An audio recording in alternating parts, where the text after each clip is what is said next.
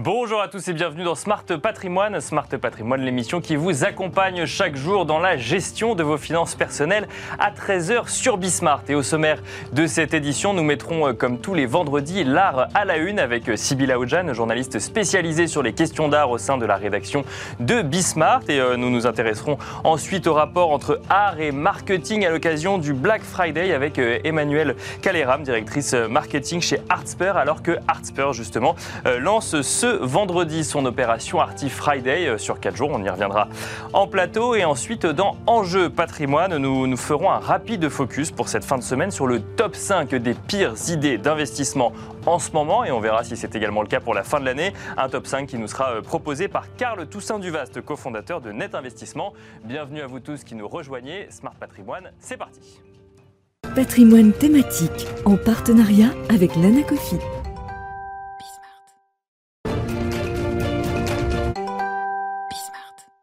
Et un patrimoine thématique donc consacré comme tous les vendredis au monde de l'art, au marché de l'art, euh, et un marché de l'art où l'on passe en revue les actualités de la semaine avec Sybille Aoudjan, journaliste spécialisée sur ces questions au sein de la rédaction de Bismart. Bonjour Sybille. Bonjour Nicolas. Bienvenue euh, sur ce plateau ce matin. Alors qu'est-ce qui s'est passé cette semaine dans le monde de l'art?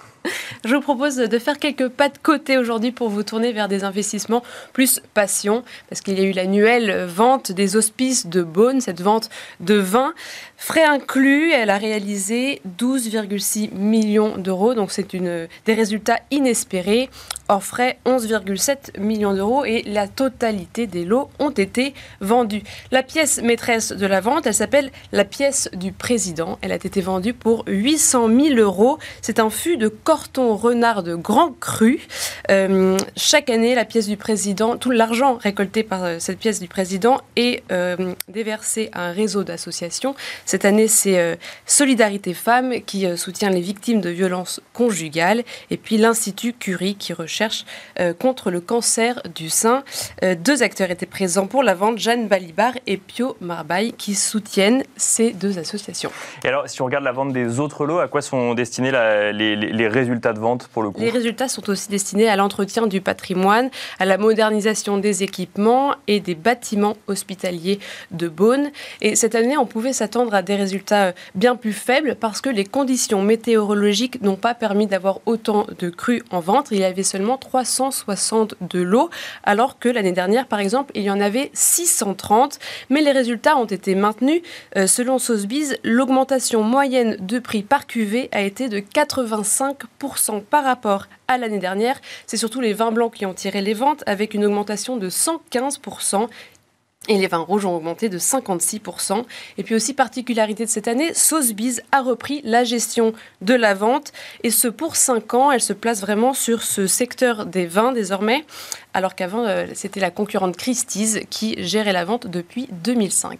Et alors après les vins, euh, Sybille, il y a les manuscrits également. Voilà, des manuscrits rares ont été vendus cette semaine pour plusieurs millions. Alors dans le cadre de la vente livres rares et manuscrits euh, chez Christie's, il y a eu la vente du storyboard du film Dune, pensé par Alejandro Jodorowsky, donc Dune écrit par Frank Herbert.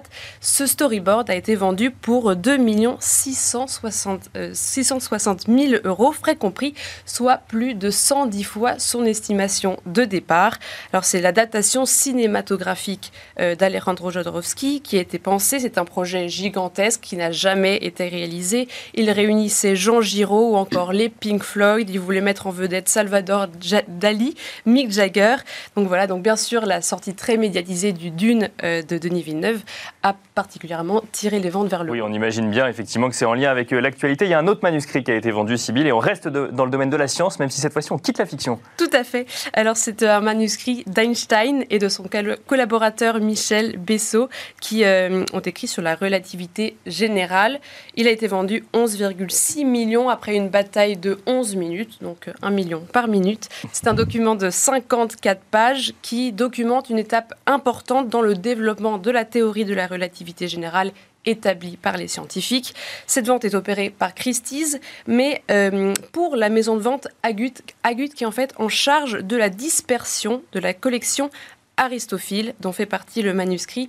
En fait, Aristophile, c'est une société française qui euh, vendait des parts dans la possession de documents du patrimoine écrit et elle a été mise en liquidation judiciaire en 2015 à la suite de soupçons d'escroquerie. Donc chaque année, Agut revend euh, des petites parties de cette collection. Et on en parle rarement, si ce n'est jamais, dans cette émission. Euh, Sybille, c'est les NFT. voilà, alors, des nouvelles des NFT. Alors on reste dans le domaine des livres. En fait, c'est le dictionnaire Collins qui a sacré NFT comme mot de l'année 2021, ou plutôt l'abréviation.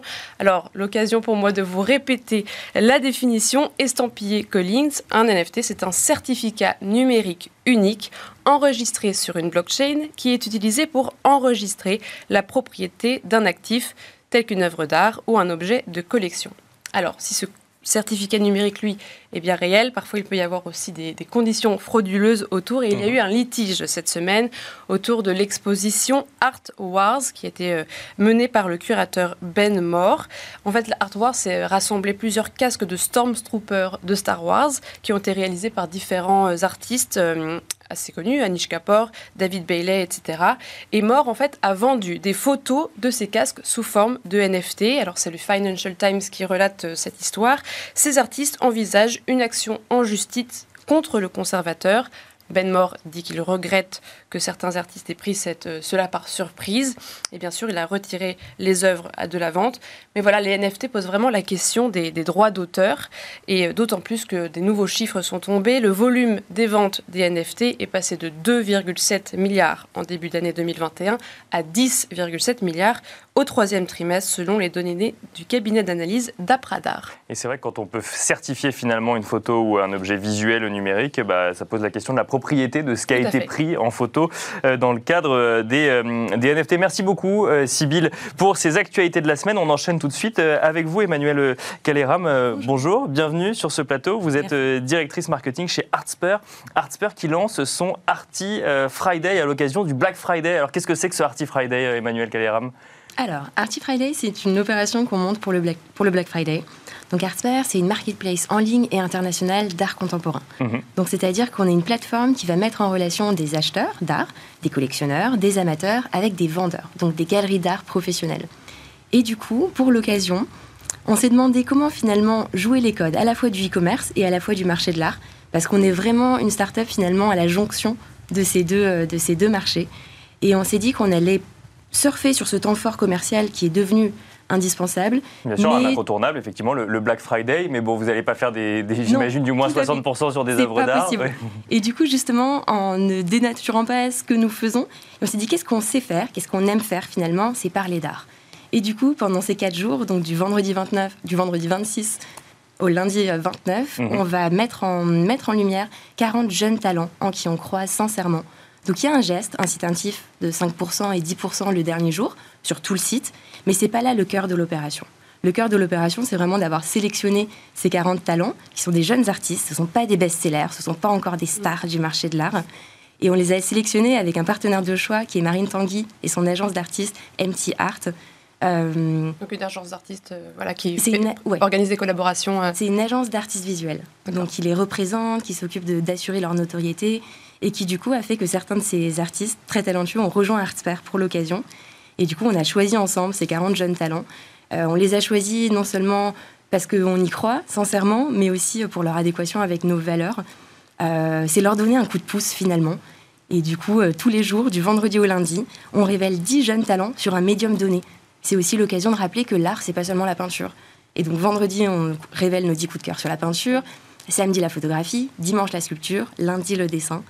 Et donc pour vraiment euh, attirer l'attention. Promouvoir finalement le, euh, ce, la jeune bah, création. La, jeune création. Qui est-ce que vous ciblez euh, à travers cette opération? Parce que du coup, c'est des artistes émergents. C'est, ça cible qui Qu'est-ce que vous voulez attirer sur votre site? Oui. on cible plutôt des jeunes collectionneurs ou des amateurs d'art non initiés qui sont finalement en fait notre public cible chez Artsper. Il faut savoir que à peu près un acheteur sur deux sur Artsper, c'est un, c'est un primo acheteur d'art tout court. Donc c'est des gens qui finalement sont des amateurs d'art, connaissent les grands noms, aiment bien faire des expositions, mais sont pas du tout nés dans une famille collectionneur où ont forcément tous les codes. Et c'est à ça que finalement aussi le avoir un site, être une plateforme, être finalement un site e-commerce est aussi hyper important pour toucher cette cible-là. Donc on touche naturellement des gens plutôt à l'aise avec le digital, Mais il n'y a pas un public cible, ça va de 30 ans à 70 ans. Euh, c'est une cible qui est internationale. Et avec euh, cette jeune création, c'est vrai qu'on a aussi envie d'attirer finalement des, des, jeunes collectionneurs, un jeune public qui va être plus sensible à l'idée de soutenir des jeunes artistes. Et c'est ce qu'on a envie de mettre en valeur dans cette opération. Pour vous, est-ce qu'il y aurait d'autres manières de démocratiser, démocratiser l'art ou d'attirer euh, des nouvelles personnes euh, à acheter de l'art? Euh, je pense qu'il faut vraiment prendre en considération qu'il n'y a pas un seul acheteur type Mhm. et que justement ces jeunes acheteurs, comme on a tendance à les appeler, sont devenus absolument euh, des, des acteurs moteurs sur le marché de l'art. Et pour les toucher, il faut parler avec leur code. Et donc avoir un site de vente en ligne, bien sûr, ça en fait partie, mais il y a aussi les réseaux sociaux. J'étais euh, la semaine dernière à The Art Market Day, une journée de conférence sur le monde de l'art, avec une conférence hyper intéressante sur le marché de l'art asiatique. Et justement, il disait que pour toucher ce marché, il fallait absolument être sur Instagram. Qu'aujourd'hui, Instagram est capable de faire et de défaire la cote de certains artistes sur le marché de l'art asiatique. Ça paraît un peu fou. Des nouveaux artistes ou même des anciens des, des, Plutôt des artistes nouveaux. Plutôt des nouveaux artistes, d'accord. Donc, ou alors des artistes qui sont euh, en phase de devenir des best-sellers, en phase de devenir des, euh, des, des stars du marché de l'art. Mais même finalement qu'il y ait des trendsetters asiatiques qui disent, qui achètent du Basquiat ou qui achètent tel artiste, un JR ou quoi que ce soit, ça va finalement aussi aider à faire la cote de tels artistes.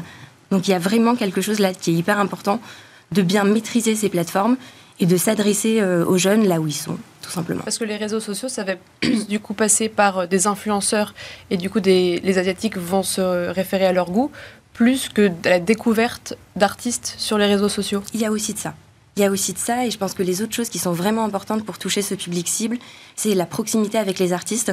C'est quelque chose qu'on fait beaucoup chez Artspare, de donner la parole, de faire visiter leur atelier, de faire des takeovers où des artistes finalement nous expliquent comment ils font, quelle est leur pratique artistique, qu'est-ce qu'ils ont envie de dire avec ces œuvres, un petit peu de décomplexer, peut-être démystifier même euh, l'art contemporain, qui semble souvent un peu opaque.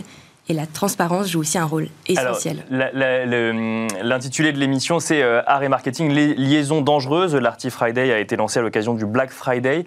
Est-ce que euh, surfer sur une tendance marketing quand on est dans le monde de l'art, euh, c'est quelque chose qui peut porter finalement et faire découvrir ce monde à de nouveaux, de, de nouveaux collectionneurs? Ou à l'inverse, ça peut aussi être décrié en disant mais qu'est-ce que le marketing vient faire dans le monde de l'art? Bah, il faut déjà se dire que l'art ne sera jamais un bien de consommation comme D'accord oui. Ça, c'est hyper important, encore plus quand on travaille euh, au marketing, finalement. Bah oui. Dans le monde de l'art, tous les jours, c'est une problématique qui est, qui est constante. Bien sûr, oui. Après, le marketing n'est pas un gros mot, parce qu'on est aussi là, finalement, pour faire découvrir euh, des artistes, pour accompagner des acheteurs. Il y a un rôle d'accompagnement qui est, qui est très fort, et quand on sait qu'Artspare, 50% sont des primo-acheteurs, des gens qui ne seraient jamais allés dans une galerie d'art, qui n'auraient pas osé, qui seraient qui se seraient pas sentis forcément à l'aise dans une foire, et ben c'est hyper important de se dire que finalement, faire du marketing, c'est amener ces gens-là à découvrir des artistes, à acheter de l'art, ce qu'ils n'auraient peut-être pas fait avant. Et donc là, il y a un côté d'accompagnement, de découverte, de un rôle de facilitateur qui est hyper important et qui est, euh, qui est porté aussi par le marketing. En début d'année, on a quand même eu euh, l'histoire de Banksy qui était assez euh, retentissante, donc Love in the Bean, qui a été revendu euh, 22 millions d'euros. Est-ce que vous pensez que euh, il faut désormais qu'il y ait un, happening autour d'une œuvre d'art, que c'est ça qui va le- la propulser C'est vrai que nous, on le voit même sur Artspare, les ventes sont souvent liées à des choses un petit peu événementielles. Des choses, euh, des exemples assez parlants. Par exemple, Arte a republié Big Eyes, le film sur euh, Margaret Keane. Mhm. Dans les 24 heures, on a vu un pic des œuvres de Margaret Keane se vendre. Donc il y a des choses comme ça qui sont assez saisissantes. Si JR fait un nouveau collage, on voit des œuvres de JR se vendre. Euh, si un artiste défraie un peu la chronique ou au contraire une œuvre est très vendue, euh, un Murakami, un Kunz ou quand c'est la FIAC et que les artistes présents à la FIAC, nous on le sent. Donc effectivement, il y a quelque chose d'un petit peu événementiel. Ça ne veut pas dire que c'est nécessaire, il y a aussi des tendances de fond, il y a aussi des artistes qui auront toujours la cote ou alors c'est beaucoup plus progressif. Mhm. Mais c'est vrai qu'il y a quelque chose finalement d'un peu événementiel dans le marché de l'art et on le sent aussi. Parce que ça touche des très jeunes et qui sont ultra connectés et qui... Parce que ça va vite, parce Oui. que ça va très très vite et que justement, euh, il faut être présent tout de suite, il faut avoir peut-être l'offre au moment même où la demande se fait, parce que 24 heures après, le phénomène, il peut être passé. Mais alors, je, je re- je rebondis sur l'exemple Bansky, mais également euh, Jeff Koons. C'est des artistes qui sont mondialement connus. C'est presque des marques aujourd'hui, finalement. Alors, c'est des artistes derrière, mais c'est presque la marque euh, Bansky, la marque Jeff Koons, euh, avec les différentes œuvres estampillées de la signature, non? Ou Oui, ne faut pas le voir comme ça? Ou c'est, Là, on rejoint presque du marketing. Oui, peut, ouais. Mais c'est bien fait aussi. Et puis c'est une façon de, de, protéger finalement ce qu'ils font, qu'il y ait une certaine cohérence. Après, c'est vrai que Kunz, on peut se poser la question finalement où s'arrête l'artiste, où commence la marque? Bien sûr, oui. Mais, mais par exemple, c'est une question de cohérence, je pense, de protéger son, son héritage artistique que d'être toujours très fidèle et de, verrouiller finalement son image. Et ce que je peux comprendre aussi, avant Sybille parlait de droit d'auteur, est-ce que c'est pas important pour les artistes aussi, alors dans ce cas, d'être hyper vigilant sur euh, qui utilise leurs œuvres, comment, pourquoi, et euh, je peux comprendre. Mais vous conseillerez certains artistes justement à, créer une image autour d'eux ou de rester plutôt en recul par rapport à leur travail et de laisser euh, le développement de leur travail justement à des personnes comme vous qui, qui gèrent le marketing d'une entreprise euh, C'est important quand même d'avoir une présence en ligne. On l'a vu pour les galeries, on l'a vu pour les artistes. Je pense qu'aujourd'hui, il est vraiment indispensable euh, d'avoir une présence. Ça peut être Instagram. Si certains artistes sont pas à l'aise avec ça, ça peut évidemment être autre chose. Mais je pense que c'est important de se rendre visible parce que l'univers il est extrêmement concurrentiel. Euh, même sur Artsphere, finalement, c'est 170 000 œuvres qui sont présentes.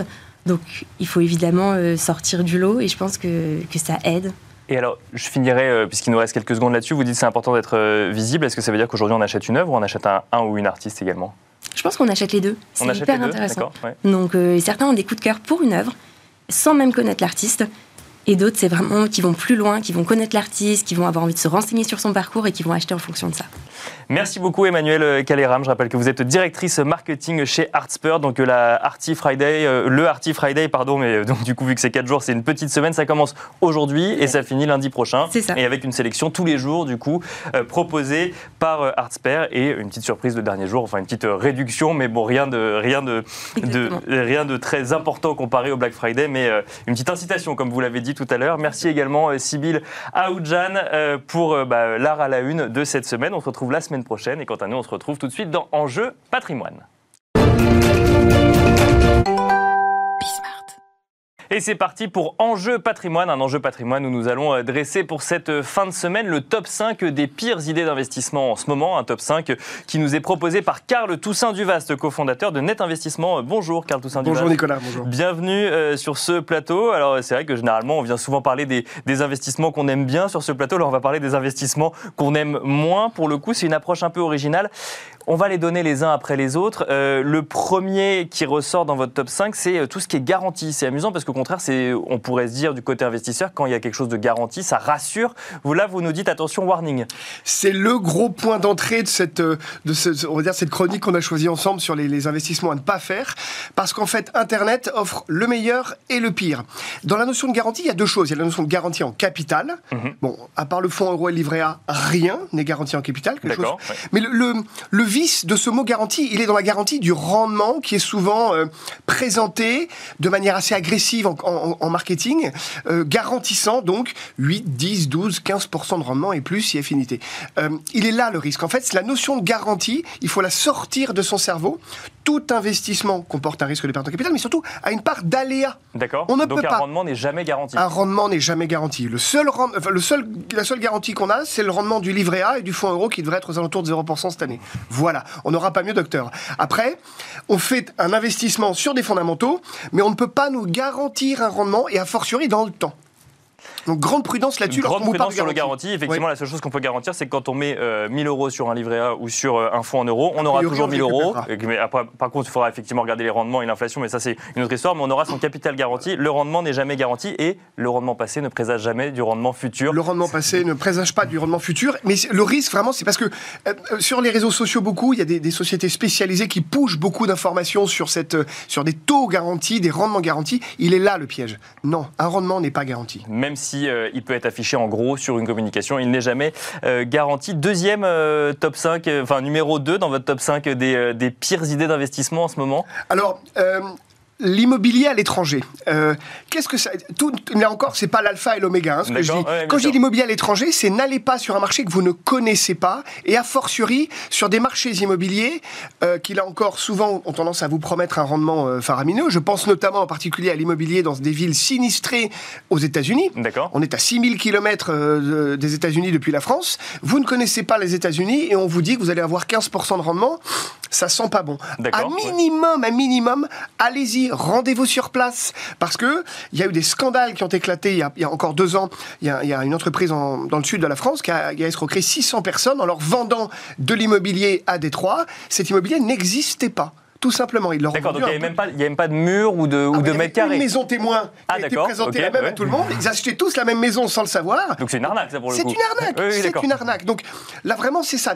N'investissez pas dans une zone que vous ne connaissez pas, à minimum allez voir. L'autre c'est ces, ces pays, ces pays d'Europe de l'Est euh, qui sont effectivement en pleine, en pleine croissance, en pleine émergence, il n'y a pas de souci. Mais si vous ne connaissez pas le marché bulgare ou le marché roumain, ah, n'investissez pas dessus. N'investissez pas sur de l'immobilier que vous ne connaissez pas. Et alors, une, une question quand même, parce qu'on entend souvent parler euh, de, euh, du bureau ou du commerce en Allemagne qui tire son épingle du jeu, et c'est des SCPI qui nous disent bah, on va investir pour vous, et en plus vous avez un, un, un avantage fiscal. Là, pour le coup, ça rentre dans, dans, ce que vous appelez l'immobilier à l'étranger ou pas du Alors, tout? d'abord, géographiquement, oui, mais ça n'a rien à voir, puisque là, vous êtes investi effectivement dans l'immobilier tertiaire, dans une foncière ou une SCPI qui est donc gérée par, donc, appel public à l'épargne, elle est transparente, elle est déposée à l'AMF, il y a des gérants, il y a des property managers, il y a des gens qui ont étudié le marché pour nous. Donc, en plus, vous le faites dans le cadre d'un investissement euh, mutualisé en termes de risque. Ça n'a rien à voir. D'accord. Là, c'est euh, acheter une maison ou un appartement euh, dans le centre de Bucarest ou de, de Prague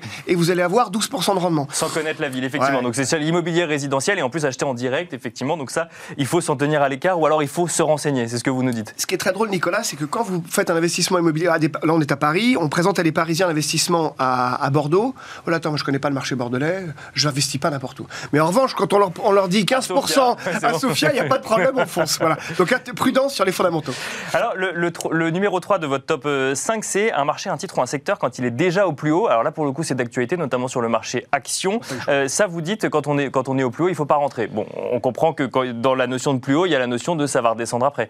Il y a un phénomène, en- il y a un phénomène euh, euh, sociétal qu'on constate depuis 30 ans, euh, enfin depuis toujours d'ailleurs, dans l'investissement boursier, c'est que dès que les marchés sont hauts, l'investisseur euh, non initié, il veut y aller. Il y a une expression aux États-Unis qui s'appelle le FOMO. Oui, c'est ça, il a peur de rater voilà. l'opportunité. Et donc l'ironie, moi je me souviens très bien, en sortie de 2008, quand le, le CAC 40 était à 3000 points, personne voulait y aller. J'ai peur. Et là, on a dépassé les 7000 allègrement. Donc là, tous les jours, on dépasse des plafonds. Et là, il y a cette espèce d'engouement et on veut y aller. Donc, bien sûr, ça peut continuer à monter. Mais quand on est déjà en très haut de cycle sur une valeur, un titre ou un secteur, le non-initié, si vous n'êtes pas un trader averti, n'allez pas sur cette classe d'actifs. Attendez une correction pour vous remettre dessus ou positionnez-vous plutôt sur des valeurs dans lequel on a en principe un potentiel de croissance. Quand on est déjà en haut, on a ce phénomène sociologique de se dire j'ai envie de, de- de faire partie de cette aventure, Bien mais sûr. vous êtes en haut de cycle, donc vous mettez, à mon avis, inutilement en danger votre investissement. Et ça, c'est une, une démarche qui- qu'on peut appliquer, par exemple, à l'immobilier également, quand on voit que l'immobilier est en plein essor dans certaines villes aujourd'hui euh, en France? On parle souvent du marché immobilier en France. Or, il y a une multitude de marchés immobiliers. Euh, quand on a un immobilier à 15 000 euros à Paris, je reste réservé sur le potentiel de D'accord. croissance. Donc on est, pense- encore, on est dans un, ce qu'on appelle au plus haut, pour le coup est au aussi. plus haut. En revanche, j'avais des villes, la Bretagne par exemple, qui est très en retard comme zone géographique sur les prix hein, par rapport au reste de la France.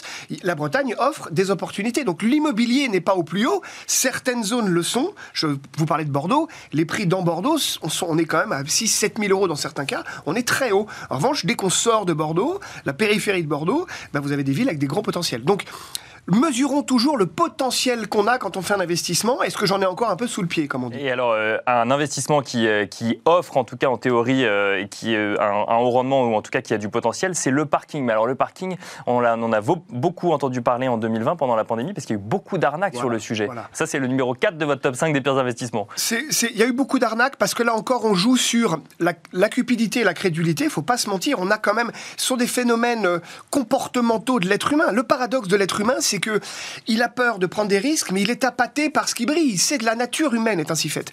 Or, effectivement, pendant le Covid, on était chez soi, donc on avait, euh, on avait un temps de cerveau disponible maximum Bien pour sûr, les, ouais. les arnaqueurs, qui donc effectivement, et on a eu des clients, nous, chez Net Investissement, qui nous appelaient en disant, on, on m'a parlé de ça, ou j'ai reçu tel mail, qu'est-ce que vous en pensez? On a fait un audit de ce site, qui manifestement était un site d'arnaque, qui, en gros, euh, des places de parking sous une pseudo-licence avec Vinci, complètement bidon, qui n'existe pas, Mhm. Ouais. et dans les aéroports européens, à Lisbonne, à Porto, à Barcelone, etc., vous achetiez une place de parking et vous aviez 12-15% de rendement, garanti, j'y reviens.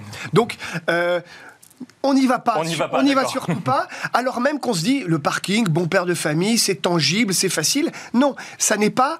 On ne peut pas vous garantir un rendement, d'accord? Et en l'occurrence, les gens n'étaient même pas propriétaires de leur place de parking. C'était une arnaque. Quand on vous propose ce genre de miroir aux alouettes, les fondamentaux vous imposent à, à vous renseigner. Vous avez travaillé dur pour cette épargne. Renseignez-vous dans, dans ce dans quoi vous investissez. C'est amusant parce que dans les parkings, on retrouve du coup le point 1 et le point, et le point 2. Faut pas aller investir à l'étranger qu'on ne connaît pas. Et dès que c'est garanti et écrit en énorme dessus, du coup, faut, euh, faut, faut allumer un warning Et finalement. Nicolas, pourtant, tous les jours, tous les jours, on voit des gens se faire avoir. Tous les jours, les, en fait, les codes ne changent pas. Donc, euh, c'est important cette émission de le rappeler. C'est des, fonda- des marronniers qu'il faudrait répéter deux, trois fois par an. C'est rappelons-nous les, les, les, les fondamentaux d'un investissement. Traitez uniquement ce que vous comprenez. Allez là où vous, uniquement vous, vous êtes sûr d'avoir bien compris ce que vous faites et faites-le avec quelqu'un en qui vous avez confiance. Et alors justement, le, euh, le- le dernier point de ce top 5 des pires investissements, c'est ce que vous ne comprenez pas. Alors vous, le- vous ne l'avez déjà un petit peu dit en fil rouge de tous ces investissements. Il ne faut pas aller dans un investissement qu'on ne comprend pas, c'est ça? Voilà, je voulais faire une petite, un petit parallèle avec les, crypto-monnaies qui ont le vent en poupe. Vous avez une émission euh, le mercredi qui traitait de ça, donc j'imagine que vos chroniqueurs en parlent. C'est important de le rappeler. Je pense que dans cet univers, le Bitcoin, l'Ethereum, Cardano, vous avez des acteurs qui sont majeurs, qui sont opérationnels. Il y a des centaines de personnes qui travaillent dans les boîtes. Ok. Mais tous ces, ce qu'on appelle les shitcoins, que je ne traduirai pas, euh, qui sont les, les, les Dogecoin, les Shiba Inu et autres euh, franfrelucheries improbables qui ne reposent sur rien, sauf sur de la pure spéculation, n'y allez pas. N'y allez pas. Ou alors allez jouer au casino, ça revient au même. Ça ne repose sur rien. C'est ça, c'est pas un investissement. Non, ça n'est pas un investissement. Vous le faites d'un point de vue de loisir et de, euh, pour vous amuser, mais ça n'est pas un investissement et vous avez une très forte probabilité de perdre de l'argent. Euh, Est-ce que vous constatez, vous, dans, dans vos clients, justement, sur euh, ces, euh, ces actifs ultra spéculatifs que sont euh, ce que vous appelez euh, des, des shitcoins, un dégoût de l'investisseur qui commencerait par là et qui ensuite se dit bon, bah, en fait, j'ai perdu euh, ma mise de départ, donc en fait, j'arrête tout ce qui correspond de près ou de loin à ce que j'appelle un investissement? Votre question est super, Nicolas, parce que bon, les, les crypto-monnaies sont émergentes, on y vient doucement, sûr, mais oui. je vais prendre un parallèle. Beaucoup de clients ne veulent pas aller en bourse parce qu'il y a 15 ans, ils ont eux-mêmes, tout seuls, parce que bon, quand même, je, connais. Donc j'ai fait tout seul, j'ai acheté une action, j'ai pris une banane, donc je me suis ramassé, plus jamais je ferai de la bourse. Le problème, c'est que souvent, une mauvaise expérience, chien, euh, chat, chat mouillé, crâne au froid, la chat échaudé, crâne au froid, c'est exactement ça. Je me suis fait mouiller une fois, j'ai plus envie d'y aller. Ça, c'est dommage. Donc, il faut aussi, aussi un petit peu de s'ouvrir, de reconnaître que peut-être par euh, cupidité, je me suis trompé dans le passé, mais ça n'est pas pour autant que tout un secteur ou toute Bien une sûr, classe ouais. d'actifs est mauvaise. Le meilleur conseil, vraiment, c'est de choisir un, un bon accompagnateur. Un bon accompagnateur C'est comme l'automédication, c'est pas bon. et se renseigner, du coup. Se renseigner, toujours renseignez-vous sur ce- avec qui vous envisagez de faire affaire. Et, euh, et évidemment, ne pas faire confiance à un rendement, on le rappelle. Donc, le rendement n'est jamais euh, garanti. Et on peut rappeler aussi que derrière un rendement, il y a toujours un risque aussi. Toujours. Et plus le rendement est élevé, plus le risque généralement suit. Et à l'inverse, moins le rendement est élevé, normalement, le risque est plus faible. Avec un bon rendement, si on a connaissance de son risque, on peut faire des bons investissements. Il faut en avoir conscience. Celui qui vous dit tu as 15% de rendement et pas de risque, il y a un problème. Et bon, on finira là-dessus. Merci, Carl Toussaint Duvaste, d'être venu euh, nous présenter euh, du coup ces pires investissements euh, sous, sous forme de top 5. Euh, donc, je rappelle que vous êtes le cofondateur de Net Investissement. Et merci à vous de nous avoir suivis. Je vous donne rendez-vous lundi pour un nouveau numéro de Smart Patrimoine.